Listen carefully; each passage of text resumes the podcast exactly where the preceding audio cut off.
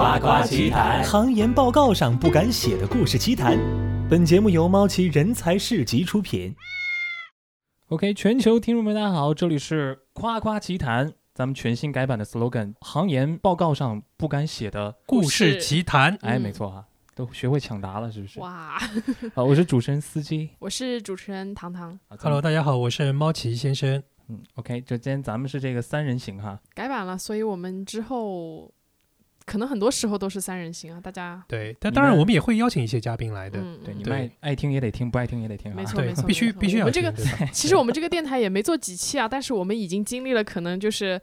已经有很多次改版了，至少在我跟猫奇的讨论当中，我们因为因为这个事情讨论很多次，没错就说明什么？说明做电台真的好难。对，虽然说我们已经我我们已才上线了五期哈，可能今啊这次是、不止吧是六期，但是咱们其实已经做了一百期，都是没有上，对吧？真的，所以我们这一期就想专门跟大家聊一聊怎么做播客，也不是怎么做播客吧，我们也没有这个资格、教大家做一下，有资格，啊，是吗？对，咱们有资格，好好咱们咱们这个当然有资格，那个司机清对吧？曾经在喜马拉雅上面有辉煌的战绩，对吧？又提这事儿，对对对，哎，这个不光是提，这之前我们还专门采访过你嘛，对吧？哎一个一个声优的故事啊，不是叫声优，一个是叫声优吧当时的标题不配音叫声优吗？员配音员不叫声优，对吧嗯？OK，对声优其实没有关系了，声优我觉得我们实没有关系这个电台做到现在，我对这个东西最满意的地方在于它的音频质量，可能大家在听起来会比较舒服。对，还有这个配乐。对对对，可嗯能我不知道大家有没有在听的时候，真的用比较好的设备去尝试听一下。就我们的司机，因为是专业的音频工程师出身，所以说呢，我们的制作的效果精良程度大于百分之九十九其他的播客。我记得咱们今天这个节目的话题好像不是关于司机什么配音员的什么第二部分吧？我我们现在已经没有在说你了，我们现在在说这个电台对啊，你只是一个工工具人，没有问题。啊，原来是这样。OK 好，开玩笑，开玩笑。其实我们今天的主题也很明确了，就是我们来谈一谈播客。对播客。对对是。其实其实今年的上半年啊，疫情当中，嗯，大家都在家里嘛，然后有有又是过于的这个焦虑嘛，所以说这个需要很多娱乐的东西来冲冲刺自己的生活，然后来来分散一下这样的压力。所以说大家会看到有一些东西就就突然间火爆了起来啊，比如说嗯，像科普向的一些视频的这个内容，对吧？回形针。嗯，OK，还有其他的，就比如说像那个半佛仙人啊，包括像这个巫师财经，其实还有很多其他啊，因为有一些他们主体的播放还不是，虽然是呃中国的年轻人做的，但是他们主体播放还不是在 B 站或者在哪里，他们主体播放在 You YouTube 上面，对吧？是，嗯所以我们呃也看到好多，然后还有呢，其实像播客今年也是突然之间发力了啊，是这样的。然后我们看到那个嗯著名的即刻社区回归的时候，三月份也带来了小宇宙 APP 啊，小宇宙 App 这个播客的这个社区，嗯，所以说其实我们是在赶上了一轮播客的一个。一个一个一个大潮，只是播客相对来说它比较低调啊，它不像那个小视频啊，不像这个中长视频啊、综艺啊，可能它是大资本进入的，所以说大家没有太多关注。但其实播客圈已经是啊，这个这个暗流涌动啊，然后不同的这种风格也都是在做不停的迭代和试验过程当中。对，这就是我们做这个节目的一个非常大的理由。比如说，猫奇认为播客是下一个红利的点，所以我们也想着进来分资本的一杯羹，是这样吗？啊，主要是因为我呃这个疫情当中胖了，这个出镜不好看，对吧？哦，不然我们就会去做短视频。就做短视频了，对吧？哦这样子 OK，做视频的综艺节目，哎，其实我也有做播客的朋友跟我提过这个原因，就是说他嗯们为什么要做播客而不是做视频，是因为不出镜对于他们来讲是一件压力较小的事。对对对，其实做音频的话会怎么说呢？会更加的畅所欲言。就像我的话，反正大家不知道我是谁，也不知道我长什么样，对吧？对，就是对，不会有那么那么大的压力。就像我做视频或者音频，我都做过，但是音频的话，我做做起来就会更加的得心应手。对，因为其实音频它是一个很奇妙的东西嘛。因为首先，嗯好多听音频的呃听众啊啊、他其实是在开车的时候听的，所以说呢，相对来说这个人群啊，呃，整个素质会比较高一点。然后呢，圈粉啊，这个效果也比较好一点。然后第二种呢，其实好多的这个听音频的这个听众呢，他可以在听东西的时候，听播客的时候呢，他可以做很多事情啊。所以说呢，他可以长时间的在听东西，甚至于可能两个小时、三个小时、四个小时、五个小时，可能都是在听同一档节目或者怎么样。那这样的话，它跟那个播客的这个嗯连接、内容的连接和里边的这个呃声优啊的连接、情感上的连接，其实会更更 OK 一些。就像呃李佳琦和薇娅，他们每天出现高频的出现，其实他们是成为了很多他们的铁粉的好朋友陪伴。嗯，是这样的一个关系一样的。所以这就是播客的它的一个底层的一个逻辑，是这样的一个情况。而且同时，像一些那个呃嗯，这个资本其实也在进入到这个部分当中了嘛。比如说喜马拉雅，喜马拉雅他们是很认真的在在在推动整个播客这个部分。当然，它本身这是它的一个主流行业，对吧？嗯，同时像这个一些其他的这个 PE 和 VC，其实他们也在进入到这个行业当中。他同时在宣传自己的基金啊，因为在美国，嗯，整个电台的行业是非常的发达、专业的。然后呢，嗯同样的这个电台行业里边的这个专业人士，其实是人才累积是非常充裕的。他们其实是更早的去做播客这个形式。所以说呢，在美国其实它很多的呃风险投资基金或者私募基金，他们本身在做自己的播客，做他们的 marketing，用这个形式来做 marketing 啊。所以说那个那个他们的中国的基金啊，其实也复制了这套东西，所以说也正好是在最近的一年当中啊，所以这个东西就起来了，大概是这样的一个一个底层的逻辑，就播客兴起啊。对我看哎国外还有很多那种可视化的音频的那种直什播、啊、么叫可视化音频直播这是一？个这是一个名词，专有名词。就是我在上学的时候也会哈、就是我是学播音的，就是电台那个方向嘛。然后我们也会有上到一些可视化的，就是你虽然是坐在那个电台的直播间，你去播音频的电台节目，但是会有摄像机架在那儿。然后因为我本身知道这个，然后我再去看到国外很多这种播客的时候，我发现都比较酷，因为他们可能播客更多的有一些 DJ 啊什么的，会有很多音乐的设备啊，就看起来就会就会非常的非常的好看，而且非常的好听。但其实刚才刚才说那个播客哈，我觉得播客还有还有个能火的是，因为其实它的这个门槛不没有视频那么的高，对吧？因为你你想视频的话，你得会化妆啊，或者是灯光啊，或怎么样的。音频的话，你可能门槛你就一一部手机其实就可以拿来录音录音了，哎，这个是的，这真的是这样个是的。一部手机。其实你刚刚讲了讲了一些，我还是没有搞懂什么是 可视化音频。就是可以看的音频，好不好可以？看的音频，那不就是一个视频吗？对对，那叫但是那个叫可视化音频，对吧？那视频可可不可以可视化广播哦，哎你有没有注意到哎，视化音频，真的真的，那音频就是一个不可视化视频是吗？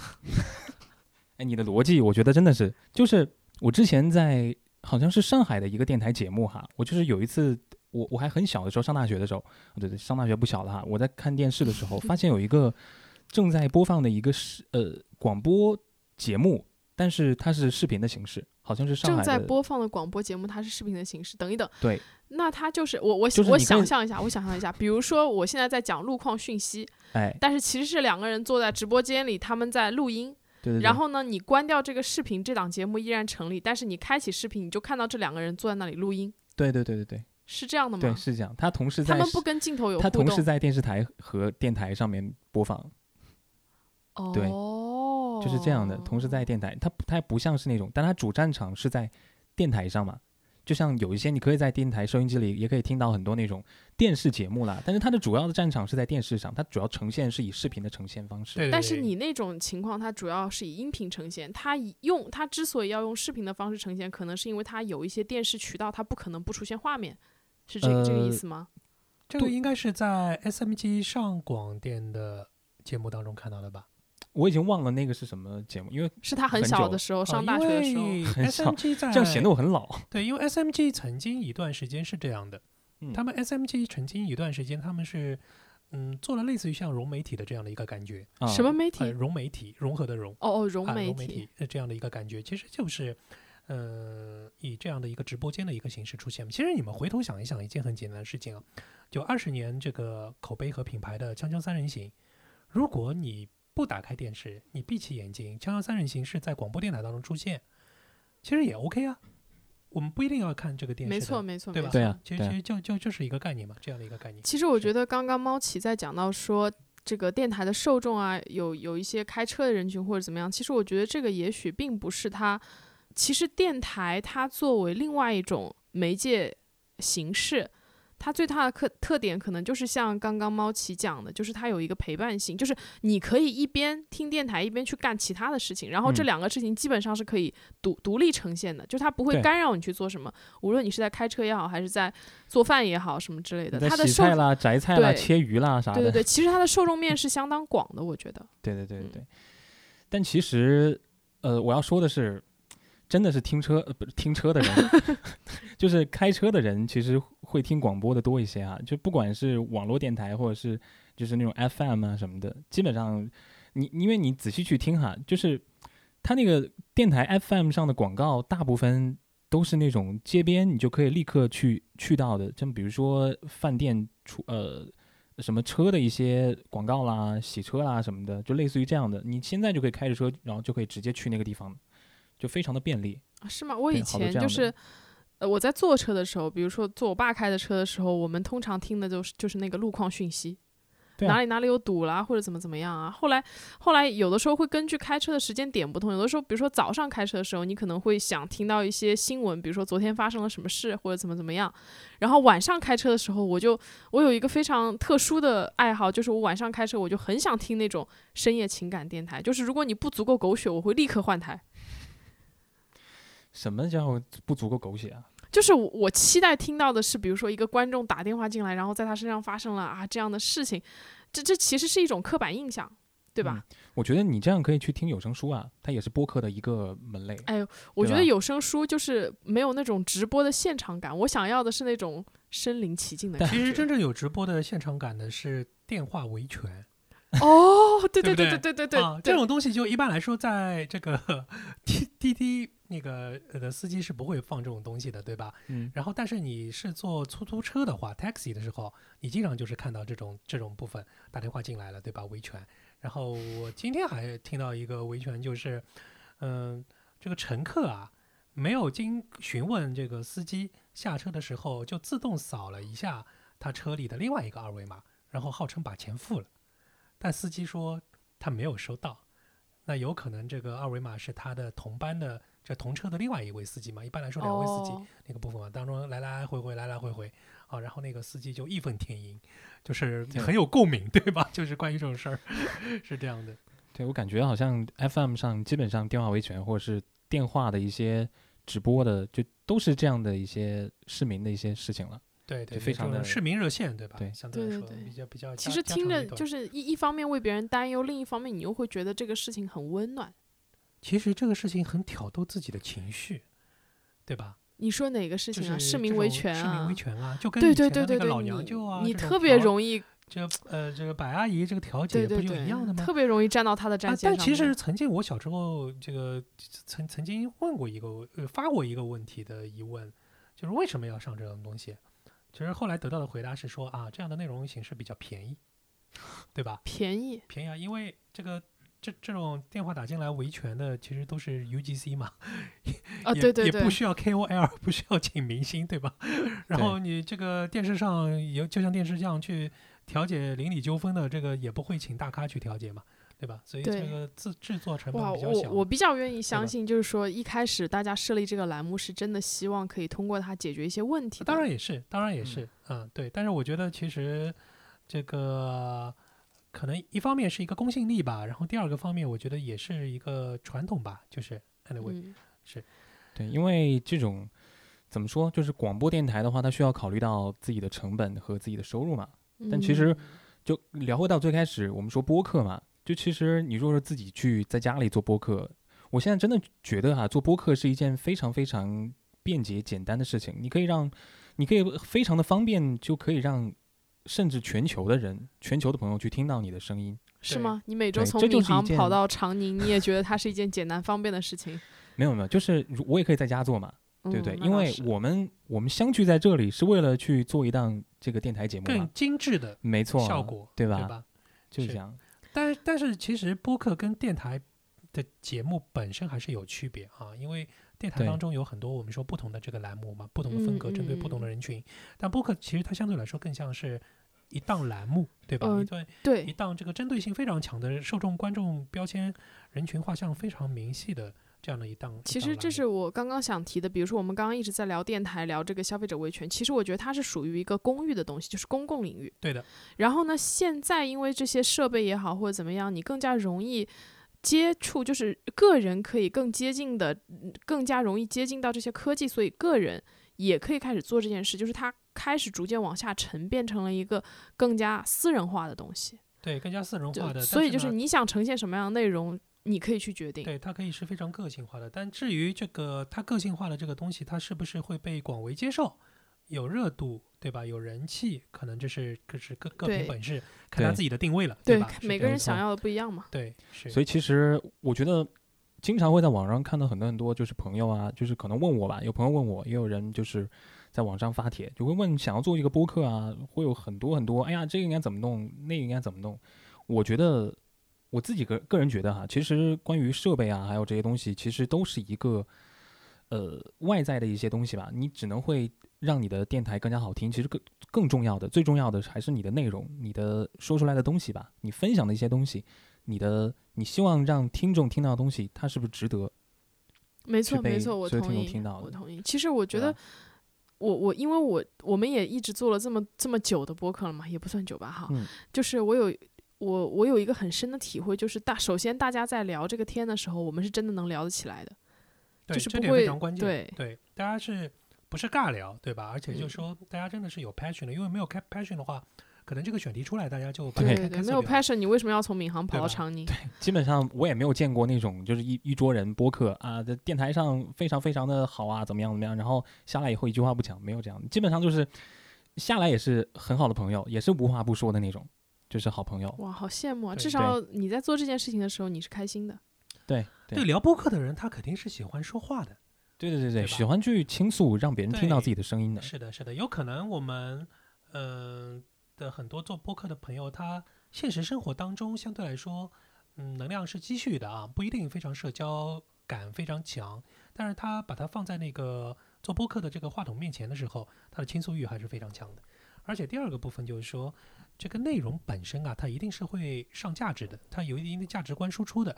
如果没有价值观输出的话，那可能这个播客的内容就变成以前我们采访司机那一集当中讲到了，对吧？可能是陪睡的啊、睡前的啊、陪你消磨时间的啊，是那种那种方式去了，而不是说可能我们是输出一个有有有有直接观点的、有能量的、可能有导向性的东西。对我觉得这个个就是说，工具掌握在每个人的手里，你怎么去用它，取决于你自己。其实刚才我觉得猫奇讲到了一个，比如说有的人他可能不善于社交，但是他到了这个话筒面前，他有很多话要说。然后我想到我们采访过的一个嘉宾就是奥特曼，就是我我非常喜欢奥特曼，就是大家去听听那个之前的内容，奥特曼对，然后对对奥特曼老师，花过五十个亿的男人，哎，对对对对对，还会看那个风水，还会做糖糖每次都要说一句，就是说一句，我非常喜欢奥特曼哈。因为万一奥特曼老师有粉丝，对吧？他肯定就是有粉丝的，我就很怕被被，就是被他哎的粉丝。但是上次你还说过你喜欢我喜欢交产脆脆沙，品经理脆对对，我喜欢脆脆沙，你这太没不爱了，你到底喜欢哪一个？我觉 得都可以，我觉得都可以，真的都可以。嘉宾我都爱。对，然后奥特曼老师就是我，我感觉他可能跟你讲那种类型有点相反，就是他不坐在这个话筒前面，他反而话更多一些。对就是我我想到了这里有有一个那个媒学媒学媒体的时候有一个原理啊，叫做呃表达的渠道或者是媒介形式会倒逼媒介内容，就是听众会影响讲话的人的表达。呃，是这样的，就是我觉得奥特曼老师呢，他因为太懂内容本身了，他因为本身是嗯内内容营营销专的家负责人，对嗯吧？专家，然后他在这个话筒面前啊，他其实没有处于一个放松的状态，我觉得他有点近乡情怯。他其实是一个创作的状态。其实他不像我们三个人啊，我们三个人其实在这个话筒面前还是一个自由表达的一个方式啊。没有想过说这句话要说错了或者 anyway 怎么样，呃，当然反正都是后期那个司机来这个剪辑嘛，对吧？哎，我们就没有什么大的怎么办？心理。他他他才对他非常谨慎，说他坏话了对对对，奥特曼系奥奥特曼老师非常谨慎，就是他如果觉得那句话可能讲的表达方式不够达到他的这个标准，可能他要停下来重新要修正一下的，是这样的一个一个状态啊。我觉得他爆有魅力。对，其实我觉我觉得哈，我作为一个可能做音频的，以以前也做音频的这么一个人来看这件事情的话，我觉得其实有点，呃，我我也不知道为什么哈，因为只有在做这个事情的时候，我看了很多那种专业的播客啊，我专业的配音员呐、他们可能是一上话筒就会有一个端个架子上来了，就是他不不管讲话的方式啊，他看起来会很累啊，或怎么样，但是其实平常的普通人可能就很快就能够适应，就会以自己的平常的说话的习惯。没错没错。我也是，我也是那种哈、就是一上话筒就会非常端架子，特别是我家里自己的话筒，我不知道为什么到这里来了以后就还好，可能是因为就是对我被大家你你在家里我们比较接地气。对的那些粉丝不一样啊，对吧？没有，可能哎就只是我自己录东西啊什么的。对我可能就是想录一句话，我一直录不好。就比如说咱们节目的 title，咱们节目这个 slogan slogan 嘛，我就要一直这样去录录好多遍就是。可能当你在做这件事情的时候，你大学四年学过的所有知识一下子冲上你的脑海，以至于你不知道自己该怎么办，是 可能是啊，也可能，是我们三个人在去比较有 chemistry，对吧？对就 同化相互之间被就同化了。就就放松的这个状态来的，是 OK 对。所以就是播客这个东西，就是它的魅力就在这里。其实我觉得啊，呃，播客它也不像写文章一样啊，写文章其实这个遣词造句，然后这个斟酌之后，其实没有太多的这个很水的啊，这种这种这种这这这这这种文字出来，不像那个有的有的有的这个大热大热那个视频博主和那个 KOL 写的东西，就是每天五千字练出来的，对吧？都是马桶上写出来的这个每天五千字，对他自己自己说是马桶上练出来的，这练出来的马桶上的阅读文字是供大家的啊。但我们不是不是那种，嗯，这嗯个可能我们写字尽量是要精简，对吧？言简意赅。但是我们在这个聊天的整个状态当中的表达，嗯，可能会更放松，可能稍许有一点点啰嗦，但是我们的表达更加精准，我们不会被人过多的去解读。我感觉比较 real 吧，因为大家是会下意识的回答一些问题。对的，怎么说呢？就是意思就是说，这个观众你们听到这里，你们应该知道，你们以往后还会不停的听到我们很多废话。呃，好像我们已经连着讲了很久废话了。是，所以关于播客到底干货的内容是什么呢？播客干货的内容，其实我们刚才在那个呃开录之前，糖糖其实在那边一边吃着蛋糕，一边这个像哲学家一样的发表了一段话语，我觉得非常认同啊。糖糖说，就像在打辩论一样，糖糖因为以前是校辩论队的嘛，他说其实大家抛来抛去，抛过多的这个呃事例 case 是没有用的啊，只有是抛出自己的逻辑观点，大家寻找各自的这个对方的逻辑的漏洞。他说这个东西才是加分的啊，所以说我后面？说了啥？这是我要说的意思吗？你把我后面那段话再再复述一遍，这要不 repeat 一遍吗？这不是我想表达的意思。啊，所以你想表达什么？好，我给你一个机会我现在重新表达。谢谢谢谢谢谢您，谢谢您，谢谢猫奇先生。然后呢，其实我当时在说、呃、打辩论的时候，大家举例子用这个枚举法，它的意义不是很大。为什么呢？你举一个，我可以举两个，然后我举三个，他举四个，然后这这样听起来就是观众除了听到很多例子以外，也也也也没有别的了，对吧？但是做播客，我觉得还有一点不一样，因为现在市面上各种各样类型的播客都有，有那种就是爆搞笑的，特别特别好笑，然后有那种就是跟你讲干货的，然后还有那种就是跟你讲故事的，这些都可以。其实我要讲的是后面那一段，就是我说有一个减肥成功的朋友告诉我，无论你用什么方法减肥，你只要坚持下来，你就能瘦。不管你是不吃晚饭也好，还是你去运动也好，还是你用一些什么之类的都行。我觉得做播客可能更像这个道理，就是说，无论你想做什么类型的播客，你坚持把它做成你自己的风格。你是一个爆搞笑的人，你就去搞笑；你是一个故事很多的人，你就去讲故事。这是我要讲的。我要讲的是百花齐放，百家争鸣。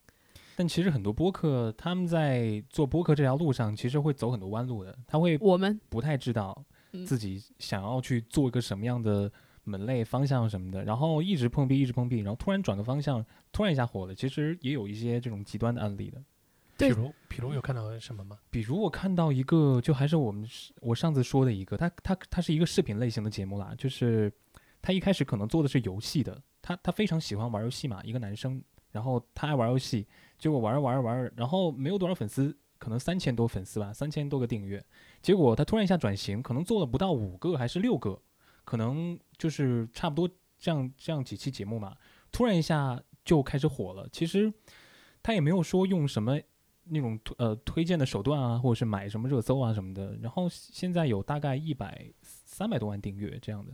就非常，他可能还嗯是因为、怎么说呢？啊，就是你说的那个科普项的那个，哎对对对因为科普是去年年第三季度开始到有风口。到今年对整个嗯上半年的的。风口嘛，是个风口对，是？是个风口，对。其实我我我我也就是有听过这样的例子，就是啊，他突然做了一个什么内容，但是突然火了。我觉得这种突然火了，或者是说市场上一个比较意外的反馈。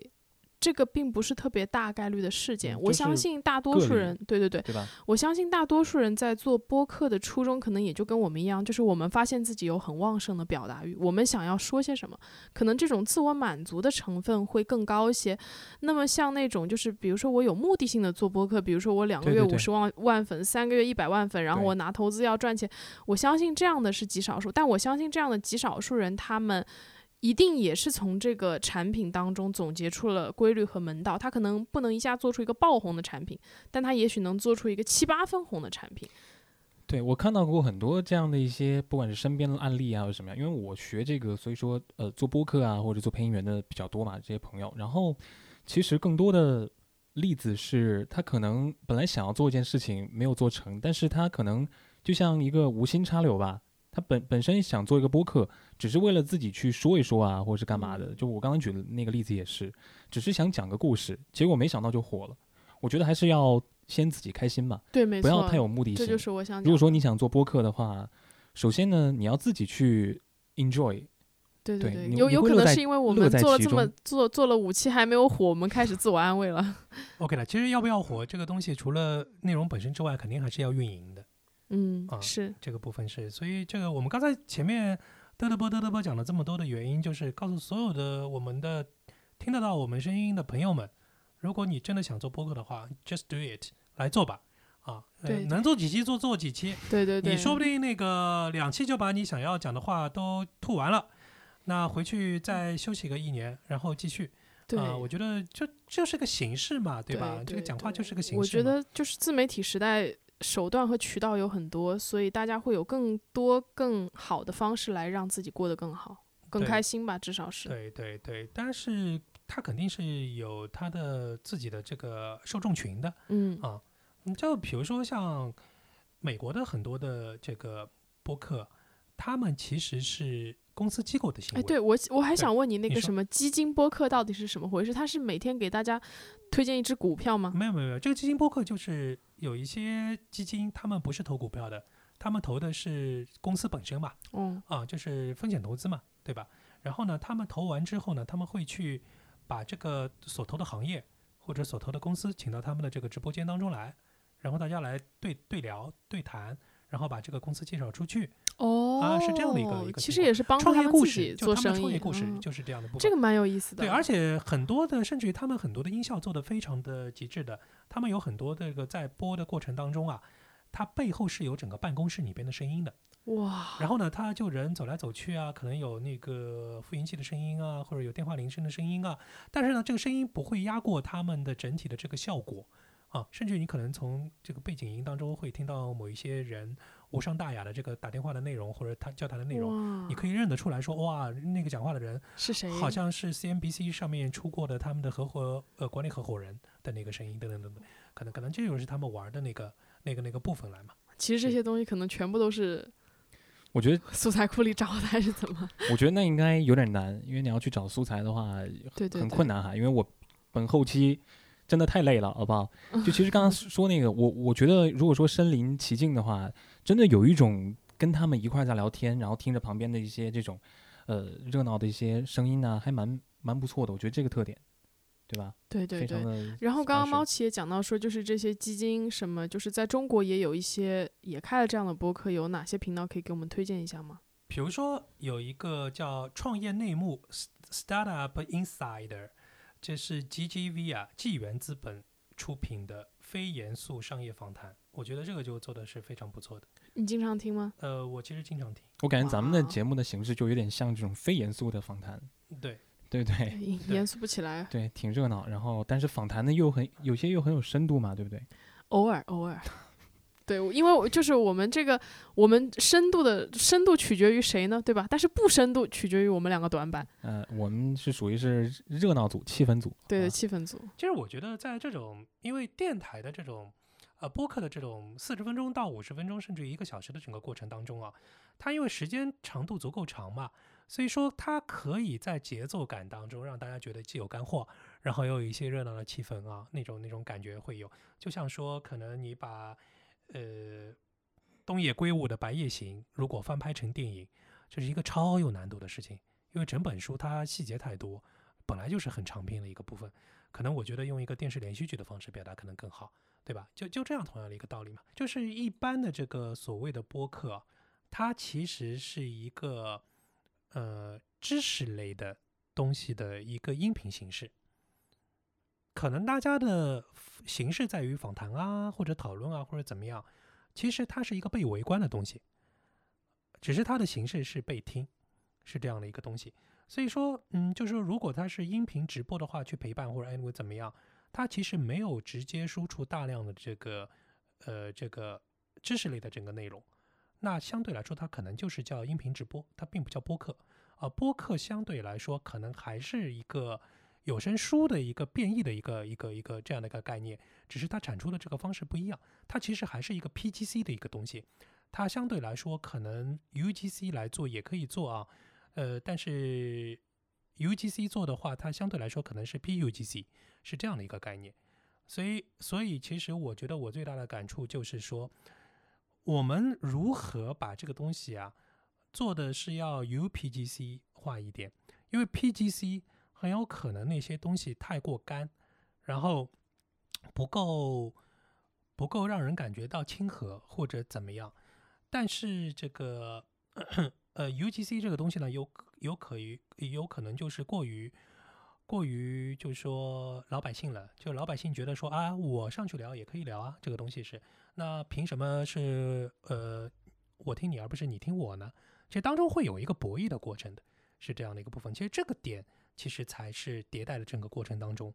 真正难的难的这个部分，就是把它融合在一块儿，对，融合在一起，让大家开开心心的学会学知识、长知识。也不是说要长知识吧，就是说他要记得住嘛，是是这样的一个情况。比如说，我举个很简单的例子啊，嗯，在这一期脱口秀大会第三季吧，这个当中，其实我才分清楚了赵小慧和杨丽这两个女生，一个是厂花。另外一个呢，相对来说是以独立女性的这个形象出现，吐槽这个直男啊，这个过分的那个呃自信啊，是是这种就无厘头的自信。但是前面两季其实这两位女性脱口秀演员也出现过，但是经常杨丽会收到别人的问候说：“哇塞，你这个工厂最近好不好？”就搞错人了嘛。其实，直到我是在昨天晚上在动笔写一篇关于这个内容的文章的时候，我是回看了之后，我才分清楚，原来杨丽跟赵小慧是两个人。那为什么在这一季当中，我突然之间记住了这个杨丽杨丽的呢？是因为杨丽开始讲那个了，开始讲那个呃吐槽直男这个无脑自信是这样的一个部分。但是赵小慧呢，嗯，她给我的印象一直是厂花。但是呢，我没有就有点混淆，我以为她既讲厂花，又讲这个吐槽，呃，这个这个这个直男直男癌的这个事儿，但其实没有，是这样的一个一个情况。所以你看，这个东西其实就是一个人设标签的一个 difference，就 difference 我觉得很重要的，因为你没有 difference 的话，没有区分度的话，你就很难做做后面的整个大的整个整个对他的整个整个粘度啊、忠诚度啊，整个。所谓的嗯，对他的这个复复呃复看他的这个这个吸引力啊等等等等，其实我要讲的就是这个部分来的。对，是在那么一大大帮那么一大票这播客节目当中，要做到一个不太一样，让大家记住。对，就大家都做冰红茶，大家各家都做冰红茶，为什么你要喝这个冰红茶呢？对吧？广告可能是有效的，但是广告只是告诉你说，呃，嗯，你你要你要和我，我是好的。对吧？然后这个后面它这个标签贴上去之后，可能会更鲜明，甚至于标签贴上去的它的很多的这个这个价值观是让大家知道说别人说这个东西是好的，OK，他记住了，是这样的一个一个情况来的。我觉得猫奇他从那个运营的角度和从做产品的角度讲了他对播客的理解。对，我就很就很庆幸能够跟他这样的人一起做播客，就是大家至少有一个人知道我们自己是在干嘛的。我的话就是，我其实不是不是特别，就是我我之前也想过很多关于说这个节目的定位啊，或者怎么样啊，或者怎么样，就是也跟猫奇讨论过非常多。但是现在我就发现很多事情，很多事情其实，比如说我们三个人一起做播客，每个人都有自己的想法，每个人都会有对这个东西不同的规划。那我最大的感想就是，就包括现在，我觉得我们做的很好的点，就是大家至少都在对自己真诚。就是这个东西可能会听起来会过分感性，但是对不起，那就是我。就是至少我在说这段话的时候，或者说我在表达一个观点的时候，我不会去为了迎合什么，或者是为了让听众开心，所以我说，我只是说，作为一个个体，我成长到现在，我用我的经历和用我所有的真情实感告诉你，此刻我是怎么想的。是吗？如果说我们下一期节目请请一个非常针锋相对的嘉宾，你会跟他 battle 吗？会，我真的会吗？对那我，们得请赶紧请一个了，比比较想听。是吗？好，有了，我已经有有这个人选了。是吗？谁？你前男友？Anyway，七夕之后一场大谁的前战，男友？你你的前？男友啊我的前男友？我的 吓死我了！我还以为你要请司司机的吓死前男友来跟我 battle。我的前男友都被你扒出来了。不是，哎，我我这个节目到底人设是什么？我怎么突然有？你人设是橡皮人，你工具工具人，就是哪里需要你就去。我其实可以预见到，就是如果说糖糖的，就是能你真的请请前男友的话，肯定就 battle 那些小事儿啊。你上次借我这个什么买花找我借钱怎么样怎么样怎么样，巴拉巴拉巴拉各种各样的陈芝麻烂谷的事。唉，原来我在你们心里是这样的形象。我告诉你，我没没有有这样的前男友这是啦，你在他心里这个形象。是吧？是吧？怎么？所以我像你前任是吗？所以我只能像你前任是吗？我觉得你不用找我前男友，你找他来就可以了，我可以跟他 battle。我是一个比较柔和、比较温和的一个人。我也非常温和。对我我也很温和。对，哦，是吗？对呀，超温和。对，我觉得其实做做这种访谈啊、或者是这种三人这种播客类的一个节目，其实有矛盾还是蛮重要的一件事情。就大家有不同的想法，我觉得这是件可以去好事哎。嗯，对，就一个讨论嘛。就如果我们三个都想的一样，那干嘛呢？我们三个就是三个星期录一次，一个人录一星期就行了，因为大家想的都是一样的一。你就不用每一周都从闵行跑到长宁来了。对，就大家都想的一样的话，大家每个人说一句话，就是就是另外两个人说好，猫对，对，猫奇抛出一个观点，我们俩就哎，鼓掌，我赞同，是的，没错。然后我说为什么？这感觉像知乎对吧？对，我觉得可能这就是，我觉得聊着聊着，我我突然对我们这档节目有了信心。这种信心不是说啊我们会火或者会怎么样，而是说我们真的可以创造出一些内容，哪怕是一些争执，它也是一些内容。对，只要整个内容 OK 了，就一定会火嘛你。们两个为什么要说对？这不就是在赞同我的观点吗？赞同啊，对，对啊，你这说的很中肯啊，那当然要非常赞同了，对吧？对，对是的，没错，谢谢谢谢各位。对，行。OK，那好啊，那今天咱们这个这一期节目还是聊这个如何做好一个播客，也是我们自己的一个心路历程吧，对对不对？哎，我觉得其实我们可以，比如说每每三个月聊一期同样的话题，看看大家会在同样的事情当中有没有成长，也算是对我们自己的一个记录。对，哪怕这一集可能先不急着把它剪出来播，可能是作为我们口头的复盘。嗯，不仅可以这样，还可以去看一下评论，看大家在在说些什么。哎，没错。